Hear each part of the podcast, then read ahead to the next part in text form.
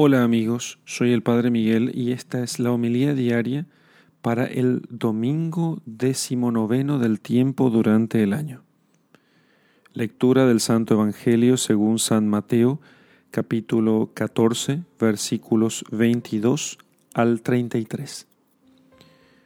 Después de la multiplicación de los panes, inmediatamente obligó Jesús a los discípulos a subir a la barca a ir por delante de él a la otra orilla mientras él despedía a la gente.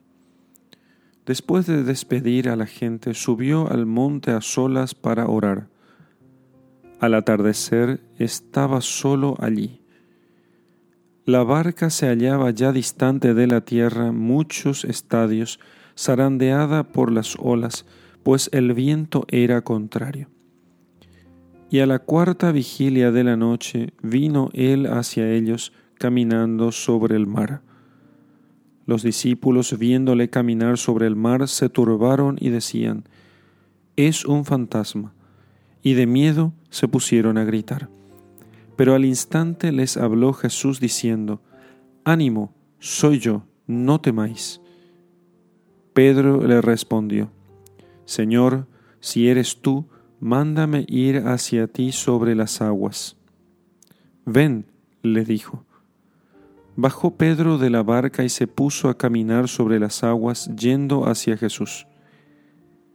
Pero viendo la violencia del viento, le entró miedo y como comenzara a hundirse, gritó, Señor, sálvame.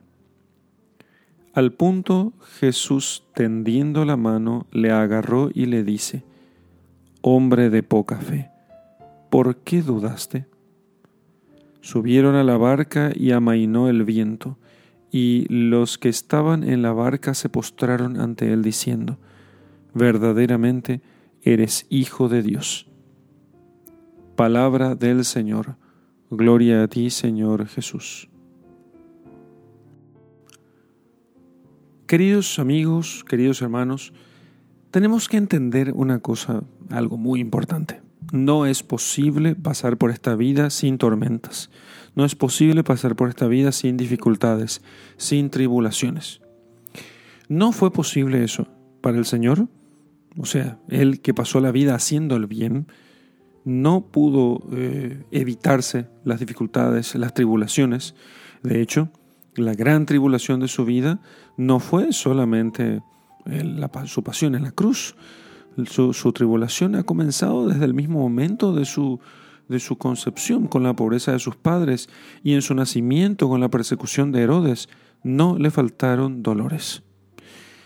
Tampoco así será para la iglesia, la cual tendrá que enfrentarse con graves tormentas a lo largo de su historia.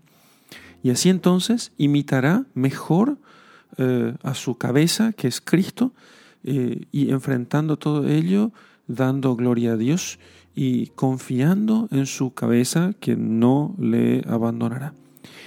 Y nosotros, que somos miembros de esta iglesia, no podemos pensar que no tendremos dificultades. Es más, deberíamos pensar que las merecemos por nuestros pecados para poder ejercitarnos en la virtud, en fin, para ganarnos méritos para el cielo. Pero generalmente no hacemos eso, sino que nos quejamos ante la más mínima dificultad pensando, ¿por qué a mí? ¿Cómo que por qué a mí? ¿Por qué a mí? Porque soy un pecador y porque necesito purificarme. Hemos de dejar de preguntarnos por qué a mí. Al contrario, las tempestades bien nos las merecemos. Y Dios las permite no porque sea malo, sino porque necesita purificarnos, porque sin santidad no podremos verle, y Él quiere que nosotros seamos felices viéndolo. Por eso entonces permite las dificultades, y no quiere que nos pasemos gritando como hombres desesperados en el medio del mar.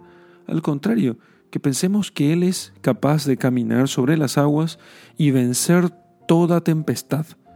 Él puede vencer toda tempestad.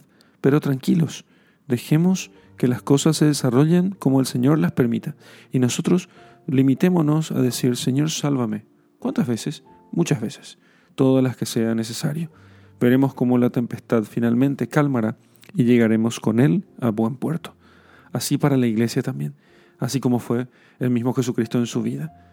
Se sucedieron las tormentas y las tribulaciones, pero finalmente venció a la muerte. Nos hará vencer un día la muerte y nos dará el gozo del cielo si perseveramos con Él.